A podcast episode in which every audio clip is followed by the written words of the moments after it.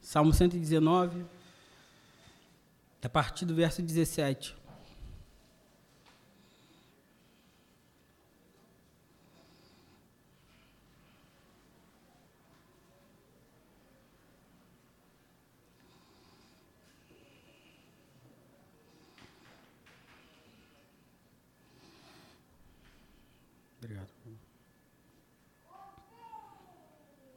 Diz assim a palavra do nosso Deus.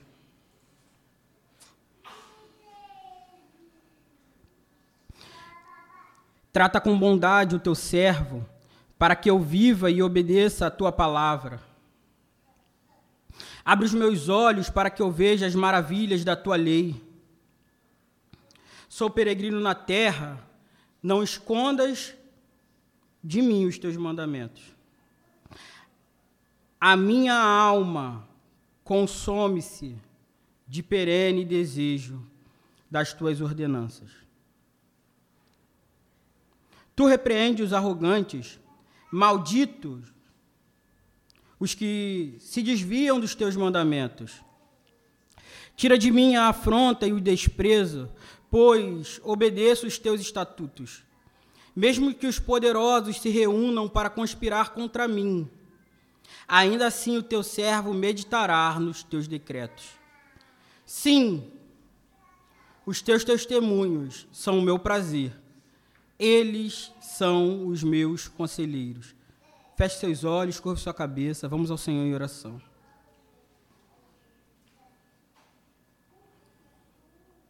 Meu amigo, Senhor e Rei, meu soberano que me chama de irmão, o teu povo está reunido no teu dia, Senhor. Hoje é o dia que tu ressuscitou e o teu sacrifício foi aceito porque tu voltou aos céus. Hoje é o dia que teu povo se reúne para dizer que aguardamos a tua vinda com poder e grande glória, dado o soar da última trombeta. Estamos todos aqui, Senhor. E eu acredito que não é por mera formalidade tu nos trouxe aqui essa manhã. Tu tem prazer no, na congregação dos santos. Por isso eu te suplico, fala conosco mais uma vez. Dá-me poder do teu espírito e fidelidade à tua palavra. Livra os meus lábios do tropeço, do engano. Guarda o teu povo. Manifesta a tua glória entre nós. Pedimos todas essas bênçãos, Senhor, confiando na tua misericórdia, na tua bondade e no teu grande amor. Em Cristo Jesus, amém. Meus irmãos, até cinco horas atrás eu nem sabia o que eu ia pregar. Estava decidido pregar uma coisa, conversei com o pastor ontem à noite, e passei a madrugada inteira lendo esse texto, estudando esse texto. Esse texto é interessante para mim por causa do versículo 20, ele sempre me intrigou muito. Olha para o seu texto. A minha alma consome-se de perene desejo das tuas ordenanças. Pois bem, eu sou da década de 90 e todos aqui sabem que depois da década de 90 a gente tem um problema muito grande com ordenanças. Nós temos um problema terrível de, de obedecer. E na minha leitura dos Salmos,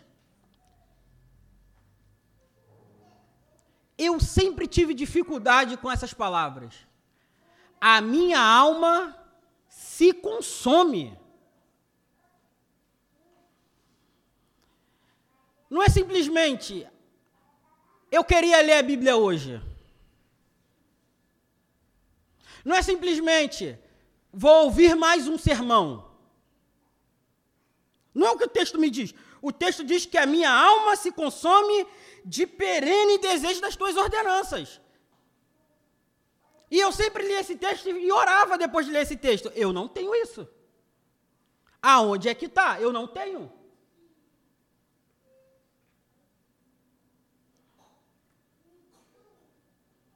E eu lia e relia esse texto, lia e relia esse texto, lia e relia esse texto, e eu não encontrava.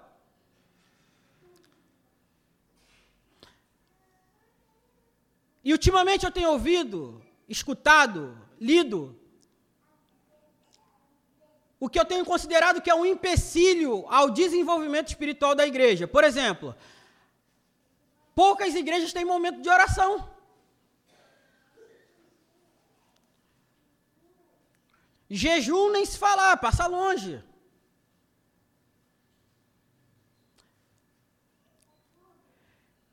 E eu tenho pensado diariamente o que nos fez tão duros com a presença do Espírito Santo. Nós temos aprendido semana após semana sobre Trindade e sobre a maravilha que é ter Jesus de Nazaré em nosso meio, e que Deus nos deu o seu Espírito a fim de que não ficássemos sós, e que esse Espírito é o nosso auxiliador, e que uma das funções desse Espírito é nos ensinar a Sua palavra. E eu tenho me questionado diariamente o que nos deixou tão longe desse Espírito. Eu lembro que quando, nós, quando eu comecei a frequentar a reunião dos jovens, às sexta-feira, uma das coisas que, que me marcou muito foi o André e o Gleiner, que eles disseram assim para mim: a gente precisa tirar mais tempo de oração. Então nós começamos a reunião orando, cantando louvores. E na última reunião de casais, o pastor trabalhou um texto de Efésios 5, aonde diz que o crente é cheio através ou por meio da prática da congregação dos santos de cantar louvores. Ou seja, o crente está sempre lembrando de hinos e cânticos espirituais dos salmos e está sempre reunido com o povo de Deus, adorando a Deus, e isso traz desenvolvimento espiritual para os crentes.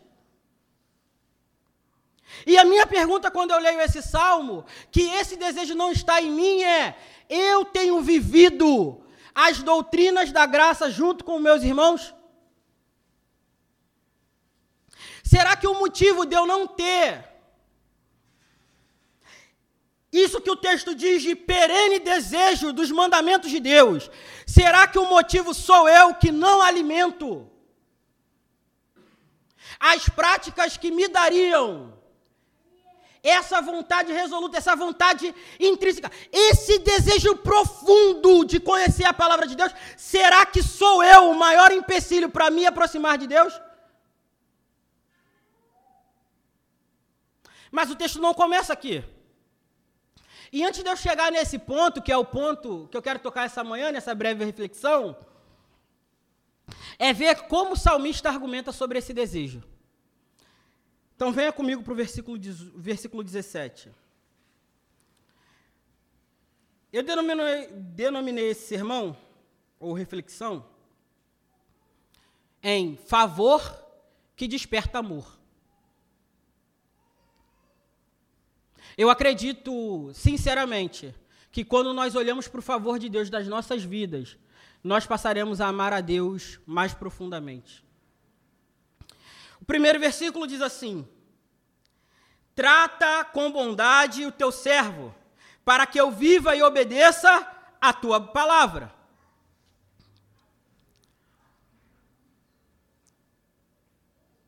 Nós não temos muitos comentários nos Salmos. Eu li alguns e tem uma discussão sobre esse versículo. Se o salmista aqui está querendo dizer o seguinte: Olha, trata com favor o teu servo, porque senão eu ficarei morto, ou coisa do tipo. E não vou passar muito tempo explicando isso, porque eu não acredito que seja isso. Na verdade, o que eu acredito que isso aqui seja, eu estou junto com o João Calvino nesse ponto, é o seguinte: o salmista está clamando, traz o teu favor o salmista está orando a Deus. Traz o teu favor, traz a tua bondade sobre o teu servo. O salmista está reconhecendo que não há vida longe de Deus. O salmista começou orando, dizendo: Se Deus não trouxer o seu favor sobre mim, eu sou um defunto, um cadáver. Eu preciso do favor de Deus. Trata bondade o teu servo para que eu viva e obedeça a tua palavra. Parte de nós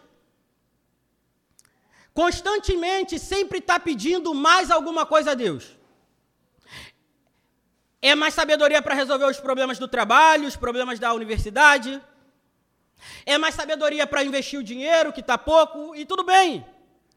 Parte de nós estamos sempre orando por enfermidades, e ok, devemos orar pelas enfermidades. Ele levou sobre si. Nós podemos orar por isso.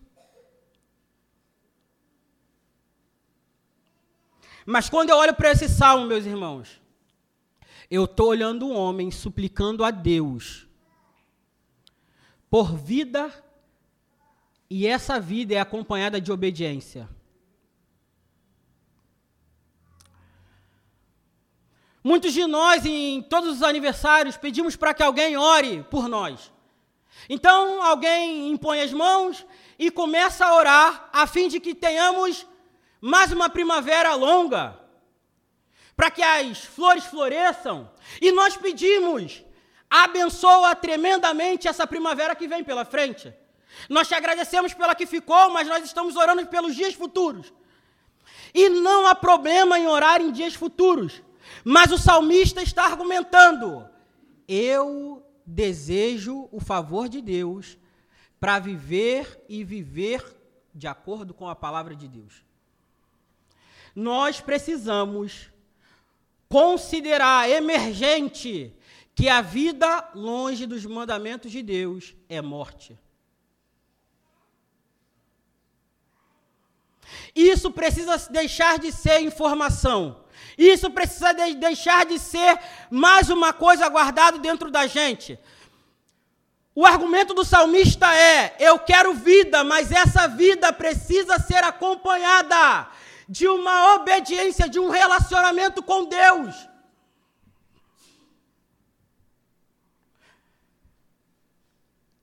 Não há vida a menos que nós estejamos bem próximos dos Deus da vida.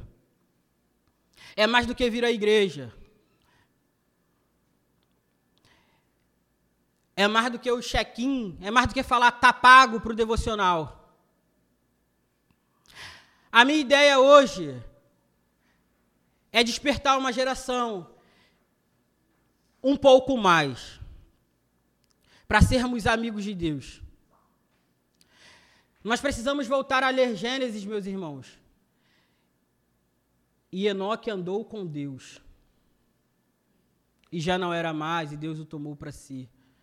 E naquelas pregações simples, da manhã de sábado na consagração, o nosso coração ficar incendiado e falar: Eu desejo andar com Deus. E Noé era homem justo e íntegro e andava e andava com Deus.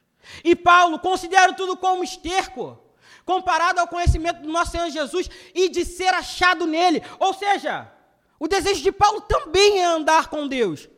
E ele incentiva a igreja a andar com Deus. Quando você vai para Colossenses 2,6, ele diz: Portanto, aqueles que receberam a Cristo Jesus, também andai nele. Aonde foi parar o nosso desejo de andar com Deus? Aonde foi parar o nosso desejo de ser amigos de Deus? Aonde foi parar as nossas lágrimas, meus irmãos? Sabe o que eu sinto? Toda vez que eu falo alguma coisa de ter lágrimas, alguém fala assim: Ixi, tem alguém emocionado. Óbvio, Hebreus 5 diz que Jesus oferecia orações e súplicas com alta voz e lágrimas.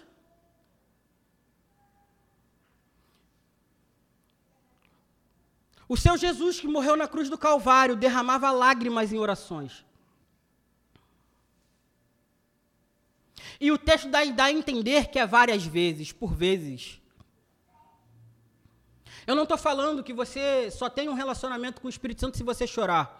Não é isso que eu estou tentando dizer. Eu estou querendo dizer é o seguinte: aonde voltou a profunda tristeza? Aonde foi parar a profunda tristeza de quando a gente mente?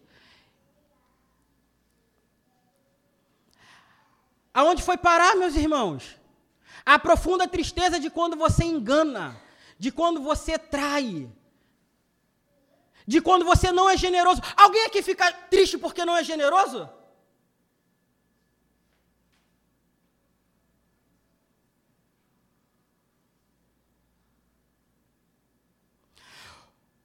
O ponto do salmista é: eu desejo vida, mas vida para mim é perto de Deus. Vida não é a extensão de anos que vivemos sobre a terra. Vida é o quanto andamos com Deus e o amamos dia após dia. Vida é caminhar com o Espírito Santo ouvindo. Não entristeçais o Espírito Santo de Deus. Vida, meus irmãos, é que habite ricamente a palavra de Cristo em vós. Vida, meus irmãos, é considerar os nossos irmãos superiores a nós mesmos. Vida, meus irmãos,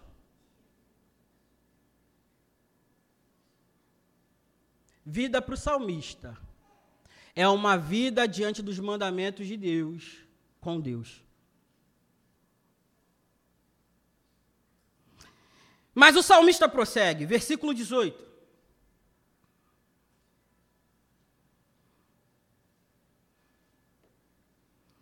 Abre os meus olhos para que eu veja as maravilhas da tua lei. Abre os meus olhos para que eu veja as maravilhas da tua lei.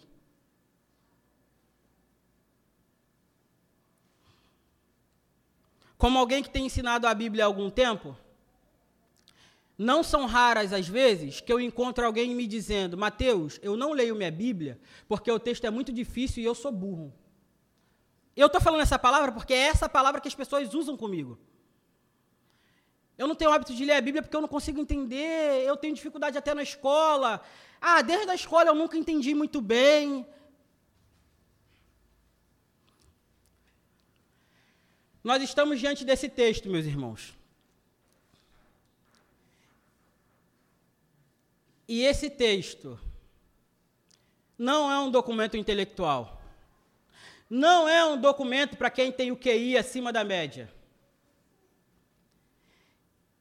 Esse é um texto escrito de criador para criatura, de pai para filho, de um Deus que resgata pecadores e quer viver com eles. A minha pergunta é: por que, que ele te esconderia o que está aqui? Porque ele te dá uma coisa e não te ajuda com ela. Eu argumentaria algum tempo sobre isso, eu não tenho tempo, e eu quero usar o argumento do salmista. Abre os meus olhos. O salmista entende que se Deus não abrir os olhos dele, é impossível ele ver maravilha na lei de Deus. Paulo vai falar coisa semelhante no Novo Testamento, pois nós temos a mente de. Porque o homem espiritual discerne as coisas acerca disso. Nós encontramos repetidas vezes na Bíblia. Abre os meus olhos, dá-me entendimento, ensina-me os teus decretos. Para não ficar só nas minhas palavras, vamos ler dois ou três versículos. Versículo 27 do mesmo salmo. Ande um pouco à frente.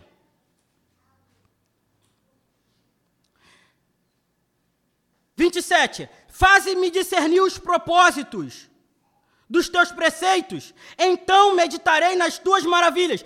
Perceba, o argumento do salmista é: o próprio Deus pode me ensinar a sua palavra.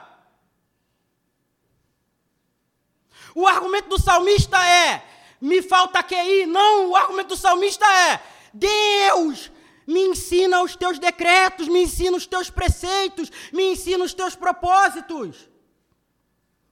Mas vamos andar mais um versículo. Versículo 73 do mesmo salmo. E esse para mim é o mais fantástico de todos. Toda vez que eu estou com dificuldade de entender um texto bíblico, é esse texto que eu oro. E eu não tenho problema de dividir ele com você, ele é para mim e para você também. Versículo 73. As tuas mãos me fizeram e me formaram. Dá-me entendimento para aprender os teus mandamentos. O argumento do salmista é: foi Deus quem me criou, foi Deus quem me formou. Se Ele me formou, Ele pode me capacitar para aprender a Sua palavra. A minha tentativa aqui é, é, demonstrar, pelo próprio texto bíblico, que o entendimento das Escrituras é Deus iluminando a mente humana. Não se trata do quão inteligente nós somos. É graça, meus irmãos. É bondade, fidelidade e amor de Deus. Volte para o nosso texto, eu não tenho muito tempo para argumentar sobre isso. Abre os meus olhos para que eu veja as maravilhas da tua lei. Tem coisas maravilhosas reveladas na palavra de Deus acerca de Jesus de Nazaré. O filho que esteve entre nós.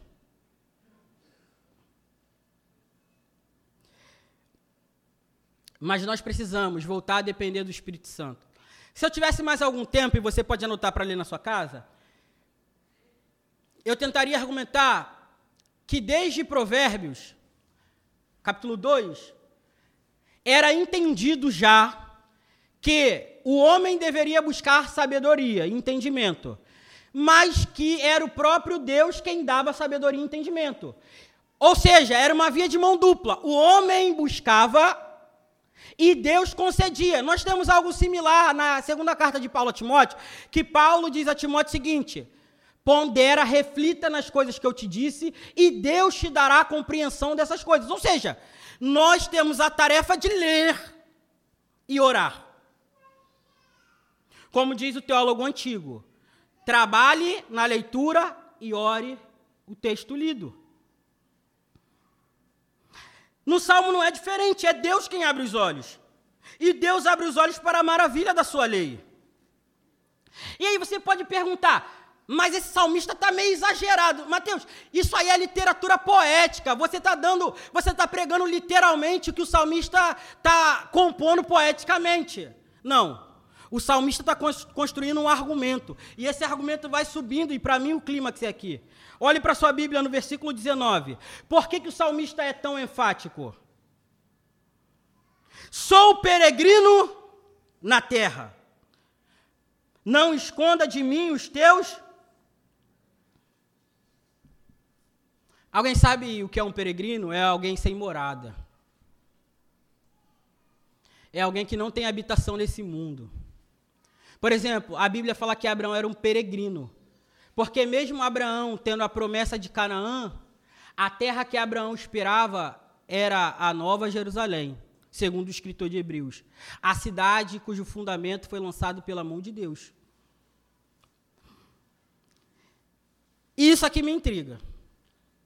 Porque não são poucas as vezes que nós dizemos que somos peregrinos, que a nossa cidade é a cidade celestial. Ou ouvi muitas vezes, eu vou morar na mansão celestial. Porque eu não sou. Tá. Mas o salmista, quando diz eu não sou daqui, ele diz: se eu não sou daqui, eu não posso viver como quem mora aqui.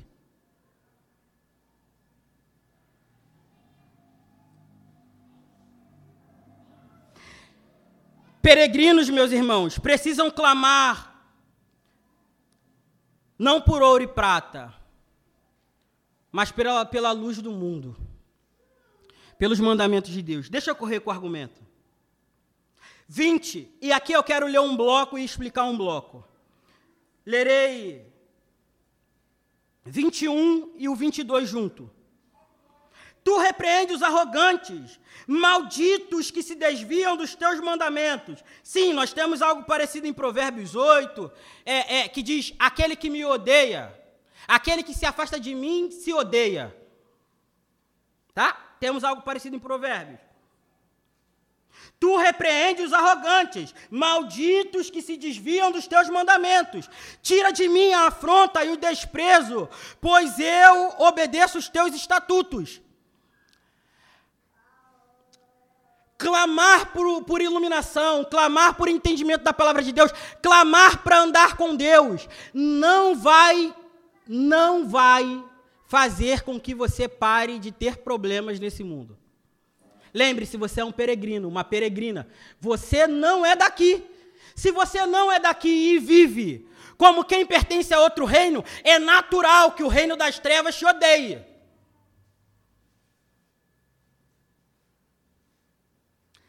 E aqui nós precisamos tomar uma decisão. E eu vou fazer a aplicação antes da leitura do texto propositalmente. O salmista tomou uma decisão: ou eu fico andando com Deus, ou eu me relaciono com o Deus, ou eu vivo com os arrogantes que abandonam a Deus. Ou você escolhe a sabedoria dos céus para guiar sua vida, meus irmãos. Ou você, você vai ser, não será um peregrino, você será um habitante da terra. A questão é que essa terra será destruída e os ímpios com ela. Se você estava aqui, o pastor chegou a pincelar alguma coisa no Salmo 1 há uns meses atrás. Eu acho que tem no YouTube ou coisa do tipo. Eu te aconselho a ver, a, a ouvir sobre a roda dos escarnecedores. Eu não vou argumentar por isso, porque tem uma pregação muito melhor do que eu faria aqui sobre a roda dos escarnecedores. E aqui eu quero caminhar para o final, para a nossa aplicação. 23 e 24 mesmo que os poderosos se reúnam para conspirar contra mim, ainda assim o teu servo meditará nos teus decretos. Você precisa tomar uma decisão. E aqui, talvez a aplicação mais simples que eu possa fazer sobre esse texto.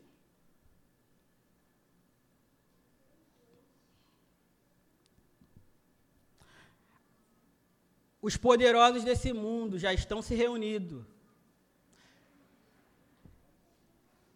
E nós temos visto cada dia mais mais. Em todos os lugares, Europa desceu para as Américas, um ódio crescente contra a cristandade. Simplesmente porque nós dizemos que nós amamos a vida e que não se deve matar um bebê indefeso no ventre porque nós dizemos que o homem não deve viver drogado, eles acham um absurdo a gente intervir.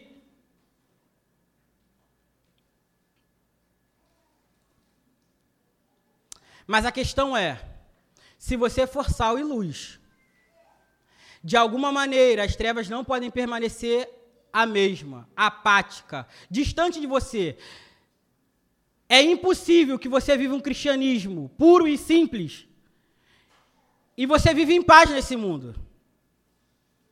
Mas o argumento do salmista é: final do versículo 23, eu gostaria que você lesse comigo. Parte B do versículo. Vamos ler o 23 todo e a gente foca na parte B. Mesmo que os poderosos se reúnam para conspirar contra mim, eu vou parar de obedecer os teus mandamentos, eu vou parar de andar com Deus, eu vou abandonar a igreja, Ainda assim, ainda assim como? Com toda a perseguição que tiver. Ainda assim, o teu servo, o salmista decidiu um lado, meus irmãos. Nós precisamos decidir um lado. Ainda assim, o teu servo meditará nos teus decretos. Sim, ele exclama. Os teus testemunhos são o meu prazer. Eles são os meus conselheiros.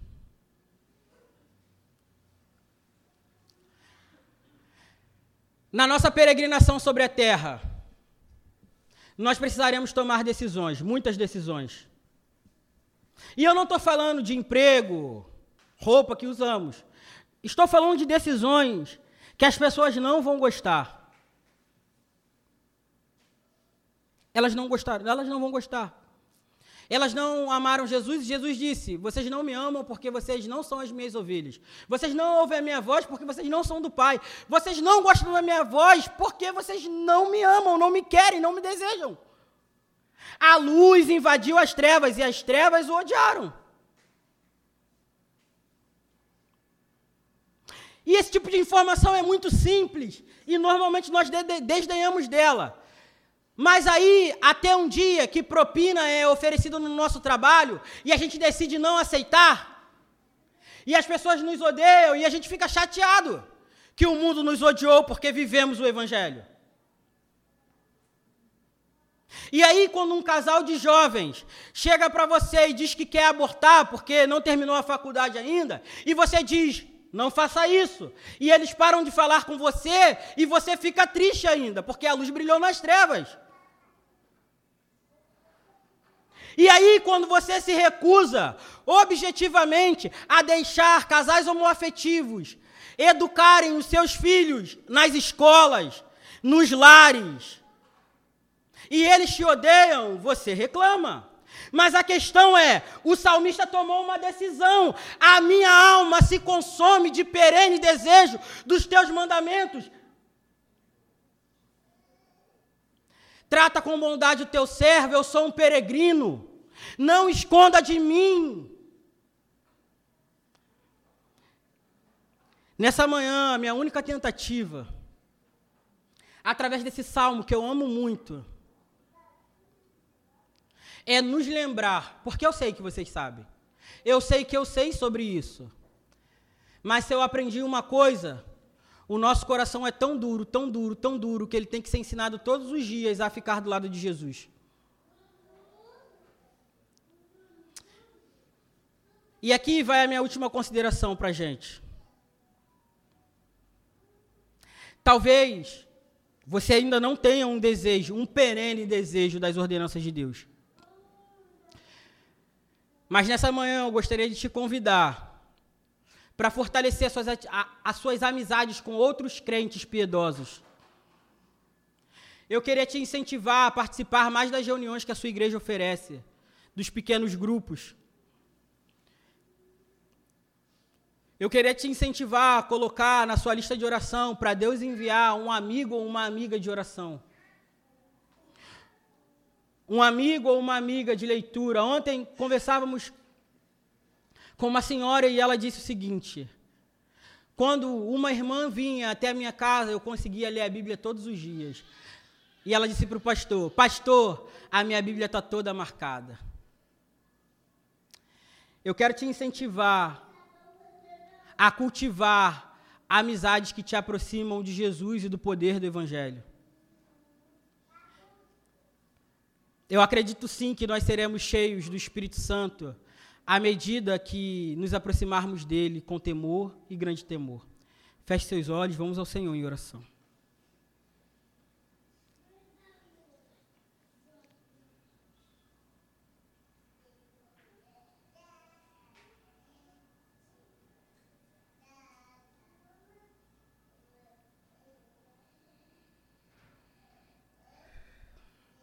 Senhor, esse texto tem muitas maravilhas, Senhor. Esse texto é um incentivo para nos aproximarmos e andarmos com o Senhor. Esse texto é um incentivo para tomarmos decisões baseadas na tua palavra.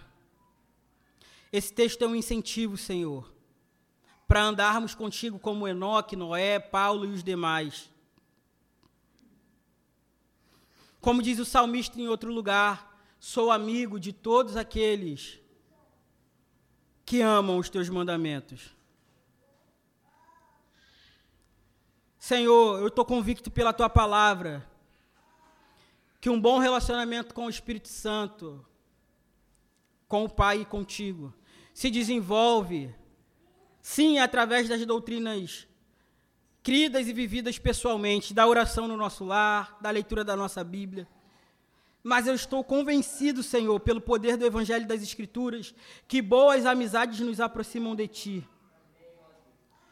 O apóstolo Paulo nos diz que as más conversações corrompem os bons costumes. A igreja de Corinto deixava de crer na ressurreição dos mortos. A minha, o meu questionamento é: se mais influências nos levam para longe de ti, por que as boas não nos aproximam, Senhor? A minha oração essa manhã é que o Senhor entrelace os nossos corações, que o Senhor una os nossos corações, Senhor. Como igreja, como teu povo, que a unidade em nosso meio pela palavra cresça ainda mais, Senhor. Que irmãos se reúnam mais para orar e para ler a tua palavra, que os pequenos grupos se fortaleçam, Senhor. Até que nasça, Deus, em todos nós.